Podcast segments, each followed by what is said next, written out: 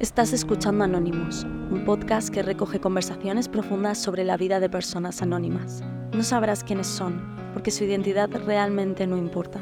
Lo verdaderamente importante en los siguientes minutos es que conectes sin juicios con sus experiencias, sus puntos de inflexión y sus aprendizajes.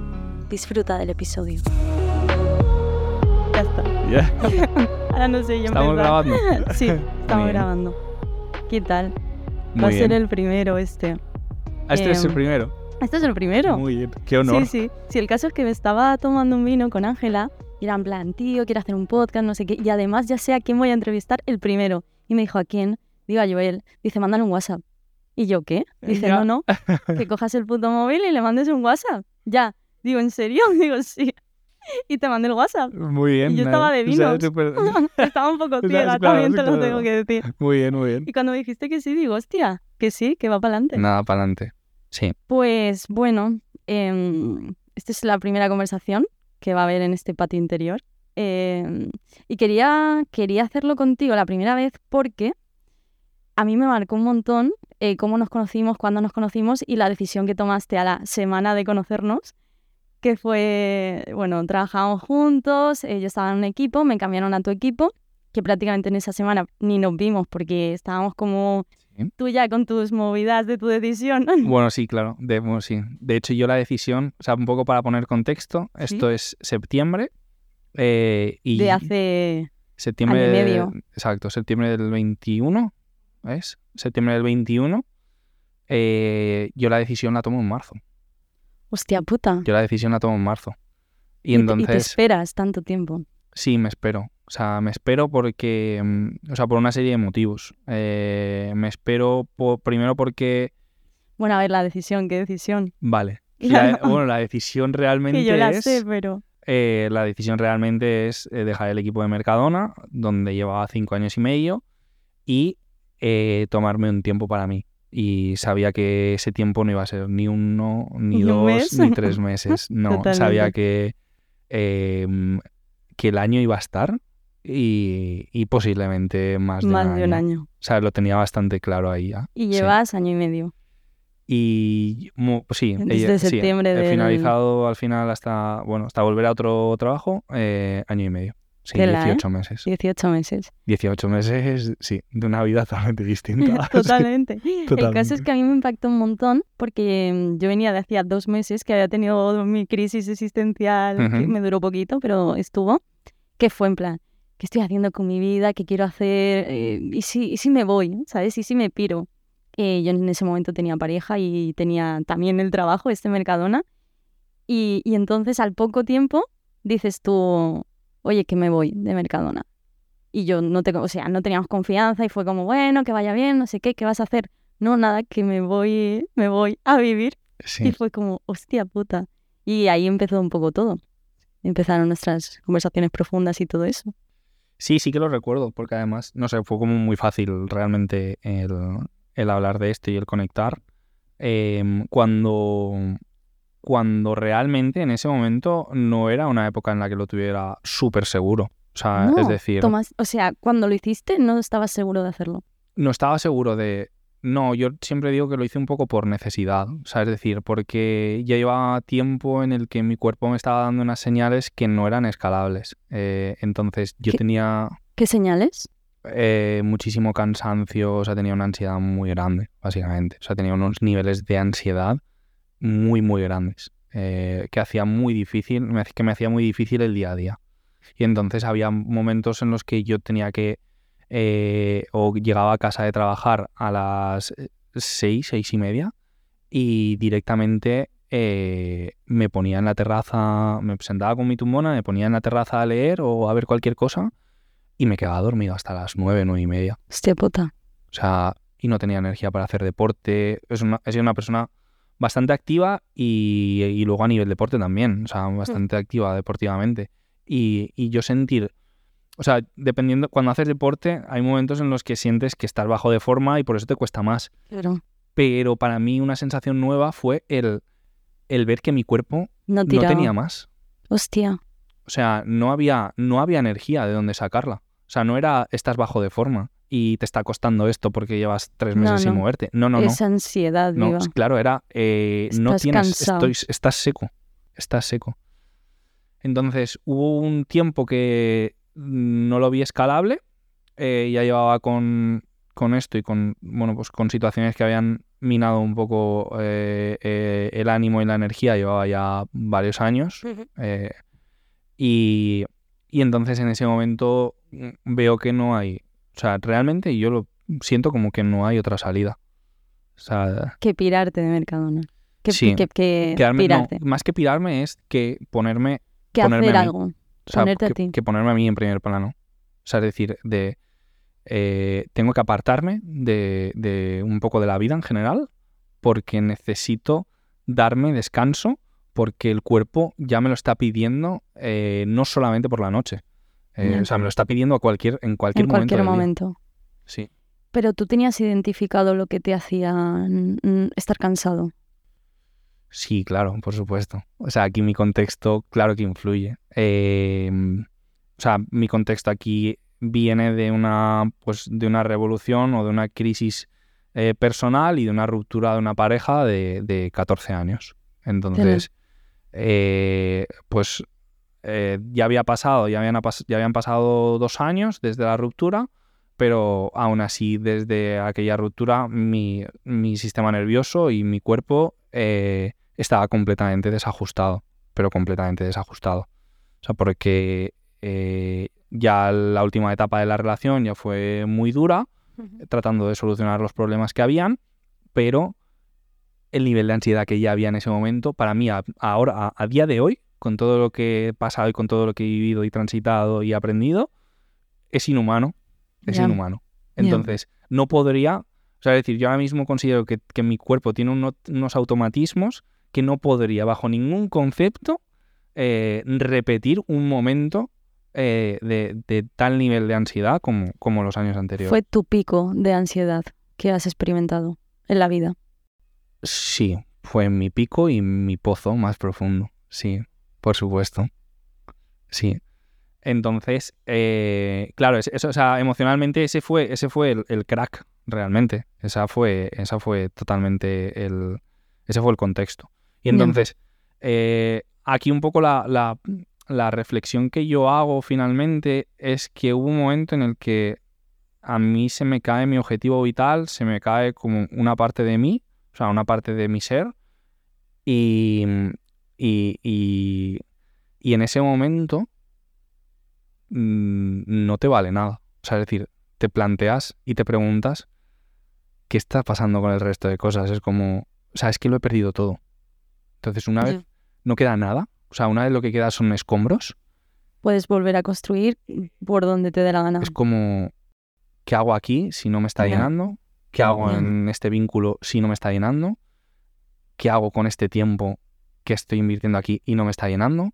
¿Qué hago en este trabajo? En todo. O ¿Qué sea, hago en esta esto rutina? aplica- ¿Qué hago en esta es, vida Eso es. que no me está llenando? O sea, pero se aplica tanto a trabajo, se aplica tanto pues a familia, a relaciones con amigos, a... O sea, es una catarsis que, que, que viene y arrasa con todo, pero Literalmente con todo en tu caso, ¿no? O sea, sí, un poco como- literalmente con todo, sí. Sí, en mi caso fue un poco literalmente con todo. O sea, se juntaron, sí, se juntan aquí muchas, muchas rupturas o disrupciones, sí.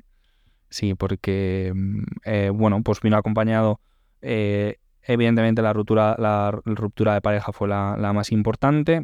Eh, en el trabajo ya llevaba cinco años y medio, pero digamos que tampoco, eh, tampoco tenía claro, no he tenido claro muy bien, siempre sí ha sido mi sector, incluso desde los años en los que yo estudié la carrera. O sea, era como, para mí era como que, bueno, tenía habilidades, aptitudes para ello, ha ido funcionando bien y Se un te poco da para bien, adelante. Sí, Pero no es Sí. quizá lo que te llena. sí, sí, Es fácil para ti, pero no. sí. Y además, sí, lo, o sea, lo contemplo así casi un poco desde, desde el bachiller, desde el instituto, o sea, como con cierta habilidad para matemáticas, física, o sea, para la rama de la ingeniería, y tirar y tirar y tirar, eh, y descuidar un poco, o sea, y decir, notar un poco la vocación también en la parte de las letras, la creatividad, la, toda esta parte, pero una parte más humanista también, pero era como coletazo, ¿sabes? O sea, como más ahí, como más hobby y, pero realmente luego una parte mucho más recta en la parte de, de- de la ingeniería, sí, y de la informática. Y entonces, bueno, pues para ir a- era fácil continuar ese camino. Hasta que llega tu pedazo de crisis vital y dices, "Buah, era el camino quizá fácil porque se me daba bien, pero es que ni esto. Y entonces eso, decides pirarte de Mercadona y, y ya no solo pirarte de Mercadona, decides Había un, en Decides- ese, cambiar de vida. Sí, en ese momento había un anhelo de, había un anhelo de vivir también, porque eh, venía de estar un tiempo pues, en el pozo más profundo, eh, con depresión también, y donde nada te, donde nada te consigue sacar una sonrisa. Y, y entonces, eh, en, ese, en, es- en esa etapa, yo la recuerdo, bueno, pues con la famosa anedonia que se llama, eh, que es que tienes la imposibilidad de sentir ni lo bueno ni lo malo. O sea, ¿Qué y pareces una ameba. sí. ¿Es Bueno, en no sé, las amebas supongo que sentirán, ¿vale? Pero... no lo hemos experimentado, eh, pero... Sí. eh, ¿No sentías nada? no. O sea, Muy estás, poquito. estás, estás completamente neutralizado. Y esto, Mierda. esto es una característica de la ansiedad. O sea, es decir, tu cuerpo en este momento no está, Está tan a tope que no le da para está sentir nada. recibiendo, está recibiendo unos estímulos que son tan poderosos y tan fuertes que no es capaz de digerirlo. Con lo cual necesita desconectarse de su ser para que esos inputs no puedan llegar. Totalmente. Entonces, eh, es súper paradójico porque ante un hecho que está siendo súper traumático y súper doloroso, tú puede dar la sensación de que... eh, Estás bien, Eso es. Y de que no lo estás, eh, o sea, de que no te está importando. totalmente. Y precisamente es todo lo contrario. O sea, te estás rompiendo de una manera por Estás tan dentro. roto Eso es. que no eres capaz de asimilar, eh, de, de- de experimentar en, en emociones lo que estás viviendo. Sí, Eso es. tal cual. O sea, estás tan roto que tu cuerpo se tiene que desconectar Tal de cual. ti para dejar de sentir dolor. Yo creo que solo lo he vivido una vez, una vez en plan muy gore, que fue en el tanatorio de mi sobrina, que ahí no estaba. O sea, literalmente no estaba. Y luego lo hablé con la psicóloga y me decía, es que no estabas. O sea, lo viviste, pero no estabas en tu cuerpo. Porque era como ni frío ni calor. Todo pasaba como en una película, tú lo estás viendo, estás como sentado viéndolas venir. Me da, esa frase me lleva mucho a eso. Tú estás sentado viendo cómo pasan las cosas, pero neutro, ni frío ni, ni Claro, calor. cuando te vas metiendo más en lo que es el- tu proceso, o en este caso, una ansiedad, eh, claro, em- empiezas a descubrir que eso es la despersonalización. Y Eso era. cuando Me tú lo. Claro, cuando tú no, no- pero tú no yo, yo no supe ponerle palabras a eso. Entonces, Ya. eh, mm, para mí mi forma, mi forma de transitar aquella, aquella etapa fue contar lo que me estaba ocurriendo, aunque fuera contradictorio y aunque fuera difícil de creer, pero a las personas de mi entorno en ese momento yo les contaba que me está pasando esto, pero no lo siento. O sea, es decir, y yo racionalmente sé que lo que estoy viviendo eh, me está afectando muchísimo, pero no soy capaz de mostrar, o sea, mis emociones no son capaces de salir. Eh, y era como, es súper paradójico. Y yo sé que racionalmente puedo ver que esto no es lo que mm, supuestamente se debería, ¿sabes? Pero lo estoy viviendo de esta manera. Y ahí sí que me venía mucha culpa, claro. Claro.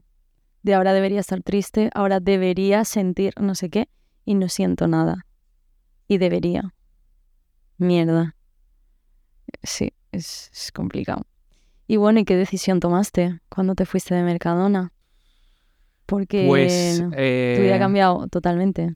Sí, eh, simplemente yo quería darme el, el espacio para... Yo tenía muy claro que mi cuerpo necesitaba descanso y, y la forma de dármelo para mí fue viajar. Claro, Eh, exacto. aquí ¿Qué vamos a abrir... para ti claro, descanso? exacto. Sí, aquí, aquí, vamos, aquí se abre otro debate porque es, es muy fácil pensar que, que, mm, o sea, que, te va- que viajas para olvidar los problemas y que en el fondo es una huida. Pero... Vale, Totalmente. eh, pero bueno, tiene todo muchas aristas. Eh, entonces, a mí me costó mucho desmitificar aquello y realmente, y realmente eh, valorar que lo que yo estaba haciendo no era huir, sino una búsqueda. O sea, una búsqueda porque realmente mm, muchas de las estructuras que ya tenía aquí construidas a nivel relaciones y a nivel trabajo, ya no eran válidas. Entonces era un proceso de reinvención tonta, totalmente. Y anhelaba sentir, o sea, anhelaba sentir y anhelaba expandirme. O sea, para mí era expandirme y conocer eh, más cosas. O sea, era como que de repente, supongo que esto es eh, la consecuencia de llevar mucho tiempo en, unas estructuras que ya no empiezan a vibrar contigo y está como contenido. Y entonces en el momento, eh, pues tomas la decisión, ya es, necesito, o sea, necesito ver mundo, necesito conocer, necesito ver otras cosas, también, ¿no? en otro contexto porque tú ya a ti te conoces en este contexto, en estas estructuras que te estaban haciendo sentir incómodo últimamente, pero no te conocías en unos nuevos contextos, ¿no? Eso es. Sí, y luego también, digamos que la parte del autoconocimiento, del conocerme a mí, para mí, supongo que viéndolo ahora con perspectiva, que siempre ha sido como una parte muy importante para mí, sí, una parte importante. Sí. Y te piras. Y me piro. y te piras. Sí, me piro. Y además has tenido como experiencias completamente distintas, ¿no? Desde que lo decidiste. Bueno, yo sé que te compraste una caravana y con eso has vivido un tipo de, forma de viajar con una experiencia completamente distinta a cuando decides irte a Bali o irte a Tailandia, que tienes eh, experiencias completamente distintas. Sí, totalmente. Em, bueno, yo, como hemos hablado, yo lo decido en marzo yo en marzo decido que me compro una autocaravana y que ese va a ser el, mi principal viaje. Eh, porque me gusta mucho la nieve y entonces digo, meto todo el deporte eh, que pueda tener la autocaravana y me voy a la autocaravana a la montaña a esquiar y a ver, porque me siento distinto en la montaña y esto ya es así, esto ya está descubierto y está aceptado. está check. Está check, eso es así. Eh, sí que, bueno, ya he descubierto que no es solamente montaña y luego además es evidente, tiene la naturaleza, o sea, tiene un poder terapéutico increíble. Entonces ya no es solamente montaña, o sea, en la parte de Bali eh, y de playas de Tailandia también, me siento, no, no me quejo en absoluto. Em, y lo que hago es en, en junio, estando todavía en Mercadona, em, en un pico, ahí sí que es cierto que hay un pico de, de trabajo, en, un pico de gestión, más que de trabajo hay un pico de gestión en, ese momento en el equipo y me voy siete días a Menorca yo solo. Y ese es el primer viaje. Ese es el primer viaje que haces solo. Es el primer viaje que hago solo, para probarme. Fue un test. Fue un test. Fue vamos a ver qué pasa y cómo me siento conmigo mismo. Sí, claro, porque... ¿Y, cómo te sentiste? Bueno, me sentí, o sea, es decir, si yo no me la claro, dije, si es esto, o sea, si es esto, vamos para adelante, si es esto, ¿cómo he tardado tanto? ¿No hubo nada incómodo en ese viaje? No, no, hay que tener claro, cuando viajas solo hay muchas cosas incómodas. Claro, por eso. Hay muchísimas cosas incómodas. O sea, posiblemente más que cuando estás en tu, en tu nido. Totalmente. Eh, Aunque en tu nido estés en la puta mierda. Eh, sí, claro. Sí, sí, sí. Es una puta mierda conocida. Sí, sí. La incomodidad de estar... Pero no te alimenta. Claro. Entonces... Hostia, esa es la diferencia. Sí. Sí, para mí sí. Que no te alimenta. O sea, yo llevo 18 meses viajando completamente solo por el mundo y se pasa, o sea, es decir, hay muchísimos momentos de soledad, muchísimos, estoy hablando de casi el 90%, por mucho que puedas conocer gente, eh, por mucho que, eh, bueno, o sea, puedas, exacto, crear vínculos, conocer gente, conocer nuevas culturas, eh, pero el mayor tiempo es, es solo. Pero bueno, al final era uno de los propósitos de mi viaje realmente. ¿Porque tú te considerabas independiente antes de empezar esto? Sí. Sí, sí. Y ahora has ratificado que sí que lo eres, ¿no? Sí, claro, por supuesto, sí. Aunque de vez en cuando te pese la soledad de, estar. Bueno, es que, mira, una de las cosas que yo he aprendido en, todo este, en todos estos procesos o todo este proceso ha sido la coexistencia de la coexistencia de dos emociones que pueden ser antagónicas. O sea, y esto me parece maravilloso. Es, la puta eh, maravilla de la vida. Yo soy un ser súper sociable, realmente. O sea, yo me considero que me considero muy sociable. Me considero una persona que necesita tener amigos, que necesita estar en grupo, gracias. Eh, pero luego hay una, pero hay una parte de mí que reclama independencia. O sea, hay una parte de mí que reclama eh, mi espacio privado, que reclama mi sitio, mi lugar en el mundo, mi, es como mi patio de recreo, mi patio interior puede ser. Es como... Em, es, un sitio para mí, para jugar, para explorar. Mm. Y, y entonces en ese momento se lo convertí en el mundo, básicamente. Sí, entonces yo me fui a, eh, me fui a, a Menorca una semana, volví y dije, eh, o sea, esto solamente me ha hecho ratificar ¿Qué es que lo que quiero? sí, que es lo que quiero. Aunque no me coja, una de las cosas también, una de las cosas también que, que- que ha ocurrido en todo este viaje ha sido que, bueno, tú lo cuentas en redes sociales, lo cuentas a tus amigos, etcétera, y se piensan, o la gente normalmente, por lo general, puede pensar que, eh, bueno, que estás viviendo una vida de ensueño, que eh, estás viajando sin parar, que, bueno, un montón de Que aventuras todo y tal. maravilloso. Claro que todo maravilloso. Eh, yo no me voy a viajar. O sea, yo no tomo esta decisión en el momento, en el mejor momento de mi vida. Entonces, Totalmente. eh, también coexiste. O sea, para mí también coexiste esto. El decir, eh, estoy decidiendo esto por mí mismo, pero a pesar de ello está siendo una experiencia eh, dura. Sí. Totalmente. Yo creo que el, de los, el último año he tomado como muchas decisiones que sé que eran lo mejor para mí, pero han sido durísimas y he vivido muy triste por una decisión que yo misma he tomado, ¿sabes? Y es lo que dices, coexiste la, la sensación de orgullo y de mm, autoestima, de sentirte bien contigo mismo y de cada vez confiar más en ti, en tus decisiones, aunque está siendo jodidamente doloroso, ¿sabes? Es, es todo el rato así. Claro, o sea, para mí el, el punto más álgido de. o, o el, el, el- Sí, el punto más álgido en este sentimiento es la ruptura de pareja. O sea, es. Claro. eh, es como sentir que hay un camino que es distinto para ti, pero por otro lado sentir como que te están amputando una pierna. O sea, después de tantísimo tiempo y después de una unión tan fuerte, eh, ya no solamente con la pareja, o sea, a nivel estructura, familia, amigos, Porque es una decisión que tomaste tú. eh, es una decisión que, que no pude ni llegar a tomar yo mm, por, por eh, cómo estaba. Pero realmente, era, pero realmente el sentimiento que había detrás era mío, sí. Pero no pude ni responsabilizarme de él ni tomar una decisión clara. Sí. O sea, en ese momento de lo bloqueado que estabas Correcto, emocionalmente, ¿no? Correcto. Sí. Esa en ese momento todo me superaba. Sí. Y, y entonces ahí eh, fue muy curioso, pero fue pura supervivencia. Fue pura supervivencia. Y, y es muy difícil explicar esto porque, eh, porque se puede confundir con, con cobardía muchas veces cuando, cuando, no, cuando no tomas una decisión o cuando estás esperando que la decisión se tome por sí sola. Em, pero, pero bueno, ya yo en este momento ya, después de mm, un tiempo pasado y después de, haber transitado todo esto, mm, no podía, no podía, era, era pura supervivencia. O sea, no podía, no podía, no podía hacerlo. O sea, literalmente no, no podía, no podía casi sobrevivir. O sea, no podía hacerle frente al, al día a día.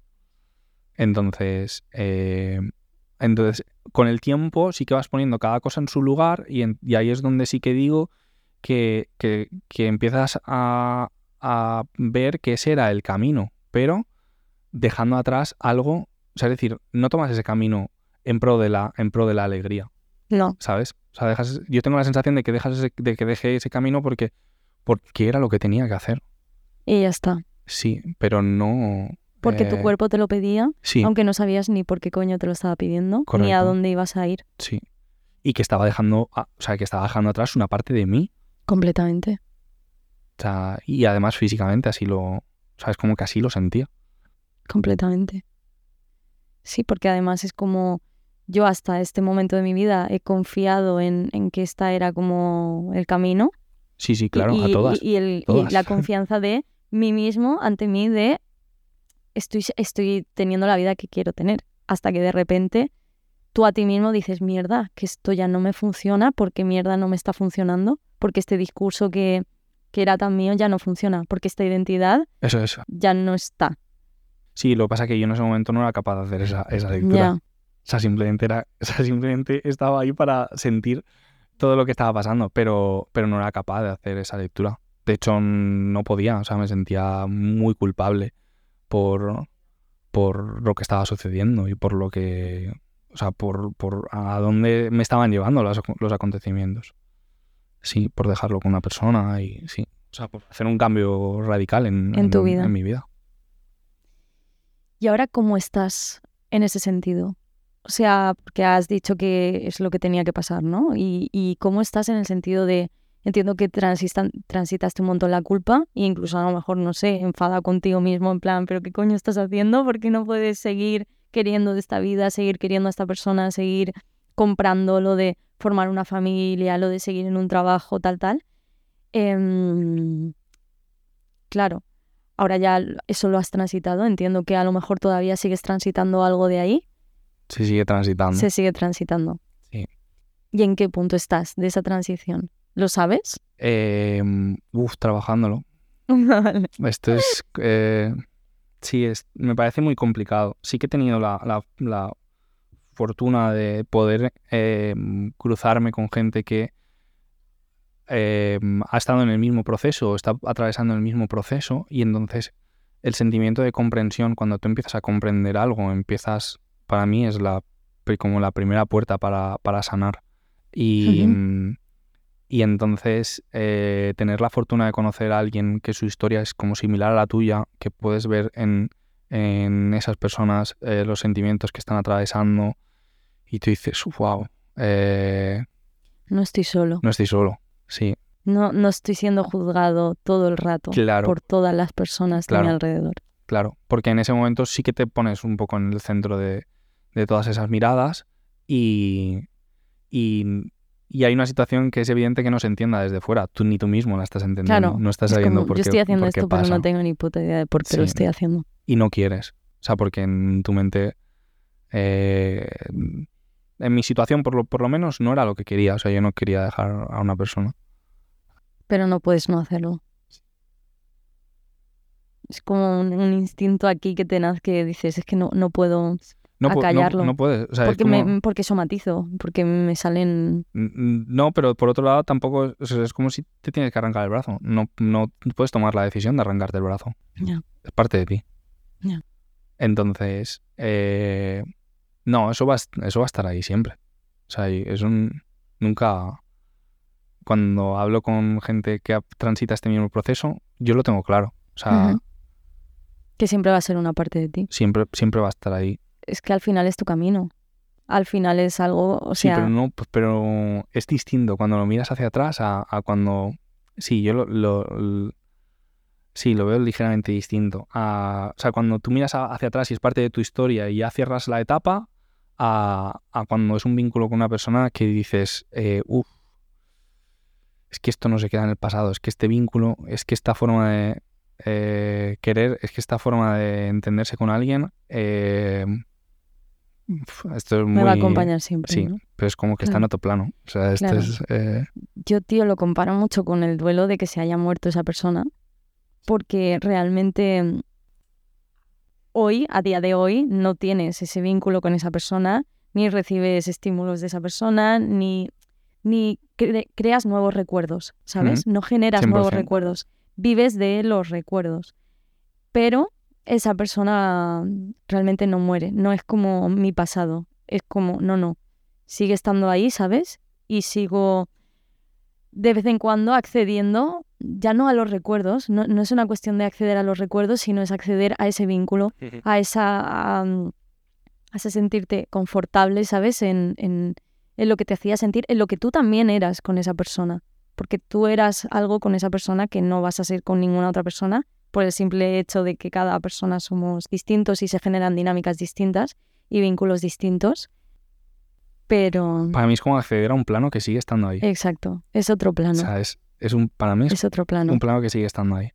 O sea, y que puedes sentir esa mirada y que puedes sentir esa sonrisa y Aunque no esté. sí, Y eso me parece muy expansivo, realmente tú que hablabas de que buscabas la expansión, porque creo que la gente vive como en un plano del juego, o sea, en un plano, en un mapa. Pero realmente hay muchos mapas. Y, y- y se experimentan de una manera muy distinta esos mapas. Y, y coexisten. Lo que hablabas de las emociones, ¿no? Al final con los mapas pasa igual. Y creo que hay mucha gente que no entiende que puedas tener ese mapa todavía ahí o ese plano todavía ahí y que de vez en cuando se pone en primer lugar o en segundo lugar y se siente más intensamente.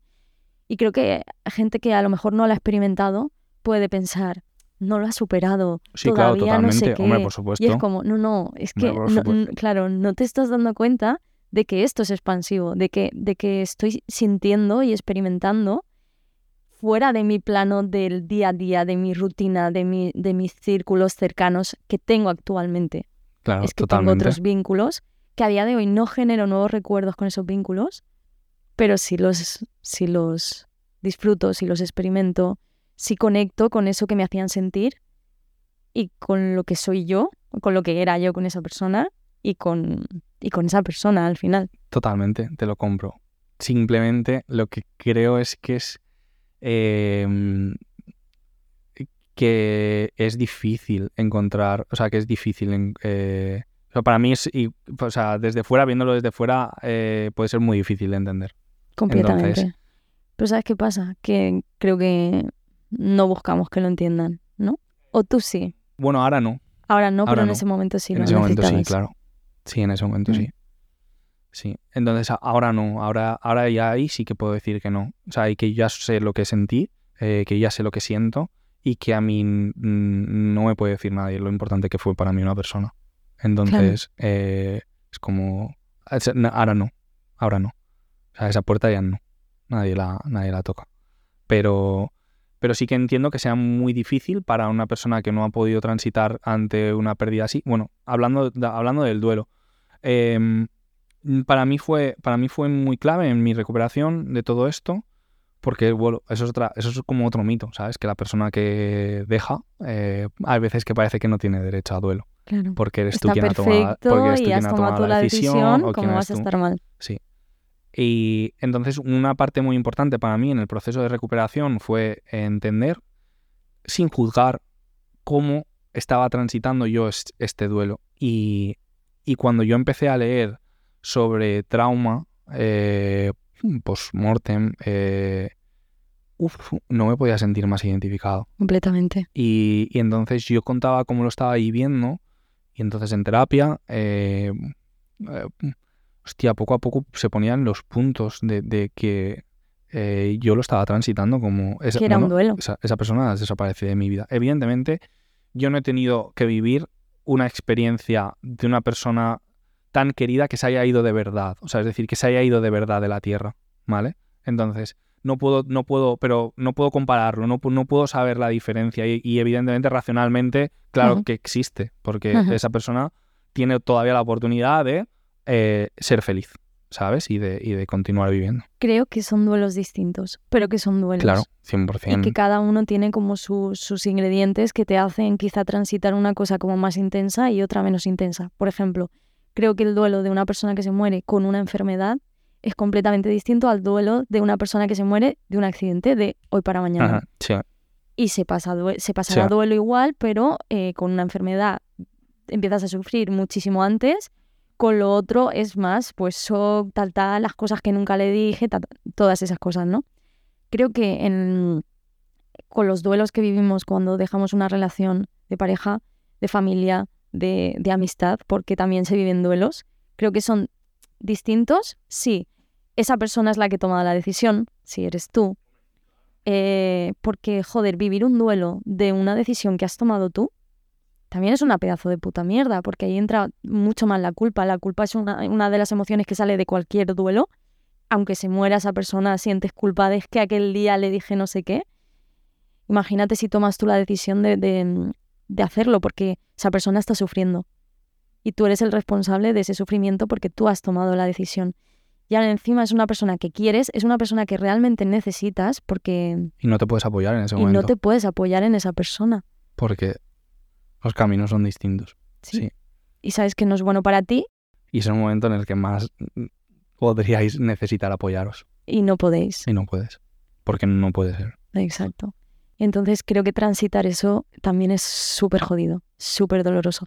Es como un duelo con distintas aristas, ¿sabes? Como el juego del duelo, ¿sabes? Que cuál, qué camino te apetece seguir y, y creo que, que, se transi- que se transitan los mismos puntos, aunque unos estén como más marcados que otros según el duelo que, que vivas. Sí, lo que pasa que ahí ya luego también va con, em, con la forma de ser de cada uno. O sea, yo sí que he podido ver gente que en mi situación no lo hubiese, no lo hubiese vivido igual. Entonces, Completamente. eh, claro. o sea, ahí ya entra, ahí entra cómo es cada uno. Claro, y La introspección de cada uno, Claro, lo y que la forma de- aprender esa persona de ese momento que esté pasando. cómo lo siente, Cómo cómo, lo siente. procesa información.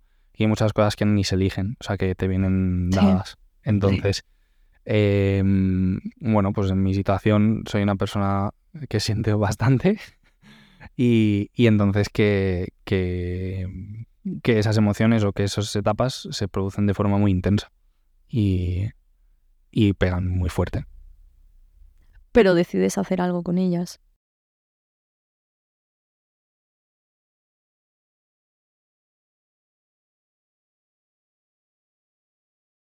Debe vivir crisis existenciales que al final si tú decides hacer algo con eso, te llevan a otros sitios. Sí, sí, pero bueno, pienso que todo el mundo hace. O sea, es decir, el, o sea, con, las, con lo que puede y con las herramientas que tiene, pero al final todo el mundo hace. O sea, es decir, el que mm, lo deja a su pareja y, y empieza a conocer a 100 personas más, También está haciendo. pues está, está en búsqueda. O sea, con las herramientas que tenga, pero está en búsqueda. A lo mejor tarda más en encontrar lo que necesita. Bueno, posiblemente. Porque le va a costar más encontrar lo que realmente quiere. Pero, pero bueno, Pero sigue en búsqueda. tampoco es culpable, claro. Tampoco es culpable de nada. Ya. Ver cómo cada persona también lo transita de una manera completamente distinta. Uf, a mí eso es lo que... eh, a, a mí, para mí esa es una de las cosas que más eh, satisfacción me, me da. Ver cómo vive la gente sus cosas. historias. Sí. Sí, sí.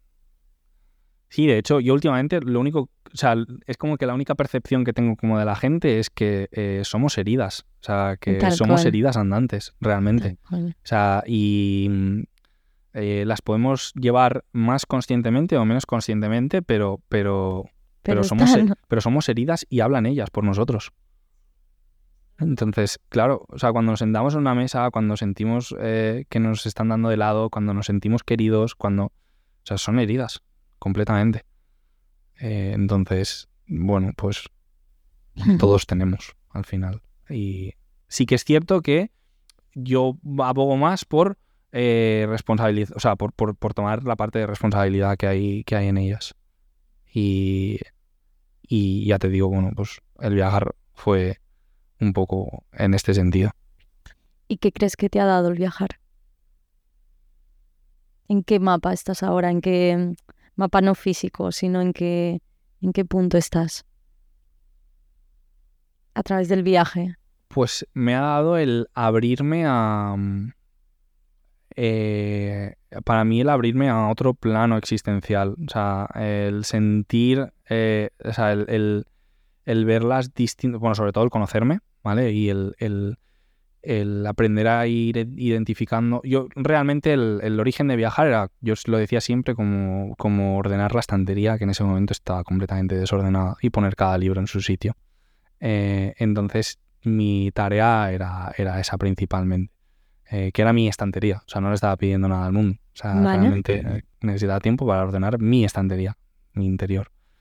Entonces, em, lo, que sí que, lo que sí que me da el viajar eh, es conectar conmigo. Eh, conecto conmigo de una manera muy profunda cuando, cuando viajo. Por eso revierto la idea de que esto es una huida. No, no. Porque realmente es que me hace conectar conmigo, más que en casi en cualquier otro sitio. Más que huir, estás yendo al puto centro. Sí, Estás yendo al centro. Sí. Entonces, eh, me hace entenderme, coger un avión, eh, irme a eh, pasar por Dubái cinco días, estar allí completamente solo, eh, no sentirte solo, eh, coger otro avión, pensar, reflexionar todo lo que ha ocurrido. O sea, es, a, mí esa parte era, la que necesitaba y siento que, siento que necesito. Y luego lo que te da es que empiezas a ver mundo y, y entonces esto ya digamos que se sale de, de un poco el origen por el que empiezas y, y ves cosas que son increíbles. O sea, y ves lugares que son increíbles y a pesar de que ames Valencia, yo amo Valencia, aunque en el último tiempo sea un sitio difícil para mí para estar, eh, pero, pero ves otros que dices, hostia, yo quiero, yo he venido aquí a... O sea, sobre todo, sobre todo una, una de las preguntas que más me, que más me hago últimamente es, eh, ¿he venido aquí para esto? O, o, ¿sabes? ¿O ¿He para venido aquí qué? para trabajar? O... Y hay un montón de cosas que ya respondo, yo no he venido aquí para esto. Lo siento, pero no. O no lo siento, pero no he venido aquí para esto. Tal cual. ¿Y cómo lo sabes? ¿Qué te lo dice? te, te- te dice salir a explorar y salir a jugar. O sea, con miedo, solo, eh, lloviendo, eh, para mí eso es lo que te lo dice. Te dice que, que, que te creas, o sea, o que te preguntes y, y que sepas responderte a ti mismo, eh, más allá de, de- del, del- del entorno en el que estás. O sea, en mi experiencia particular hay un momento en el que el entorno no siento que... eh, bueno, pues no siento que, que hay comprensión o, o no siento que, que, que- lo que yo estoy buscando va, va ligado a- al, al entorno que ya tenía. Entonces no me queda otra que salir a buscarlo. No me queda otra. ¿Y qué es lo más incómodo que has transitado a través del viaje? No, no experiencia en el viaje de decir, ah, mira, me he caído de la moto, ¿no? He tenido un accidente, tal, el dron. No, no, ¿qué es lo más incómodo que, mm, que te has encontrado viajando contigo mismo? Uf. O a lo mejor no hay nada, ¿eh?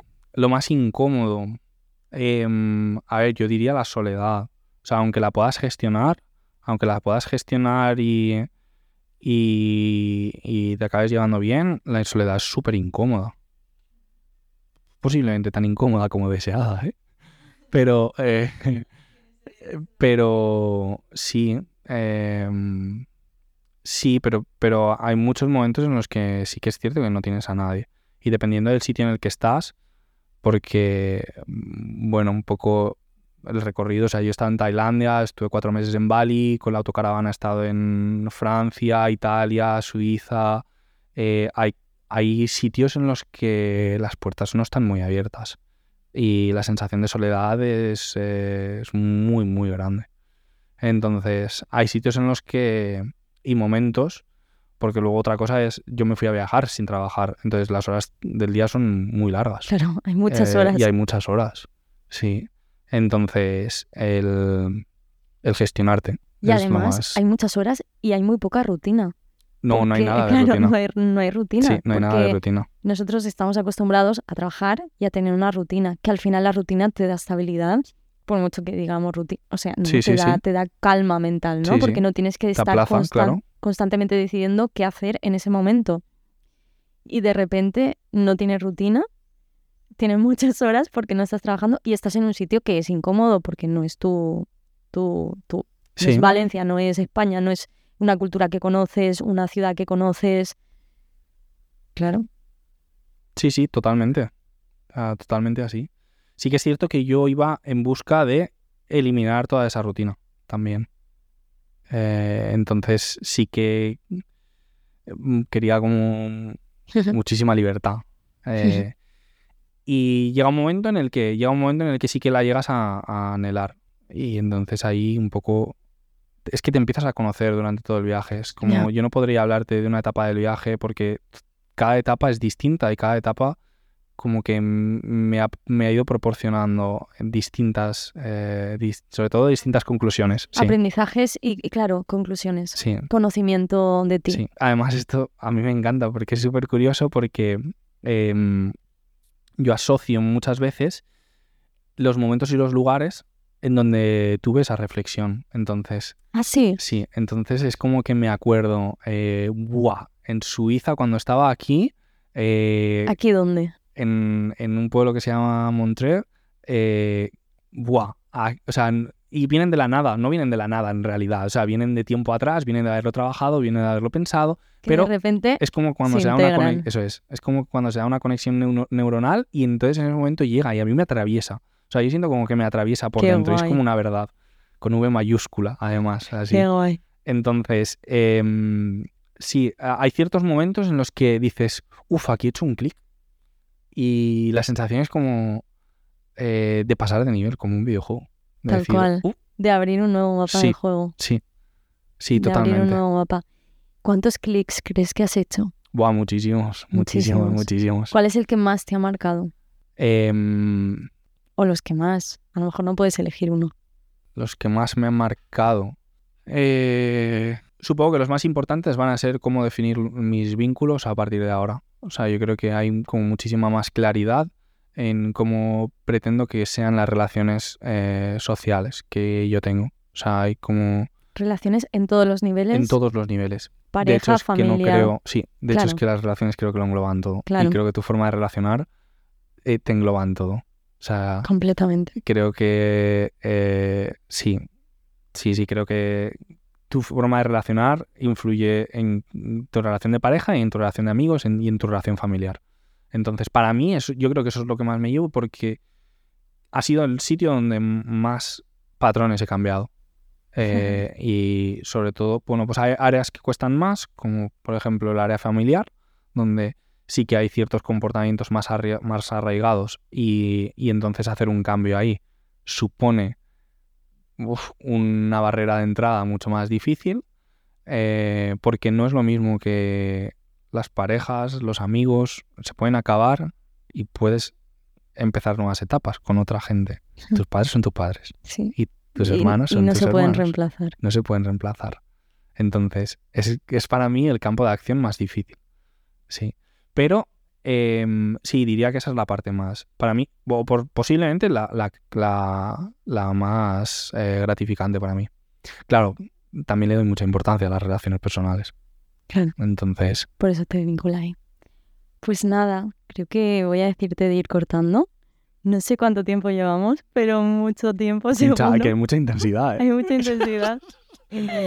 Vamos a cortarlo aquí y si Muy bien. quieres podemos seguir y así tengo ¿Qué? la segunda parte, ¿vale?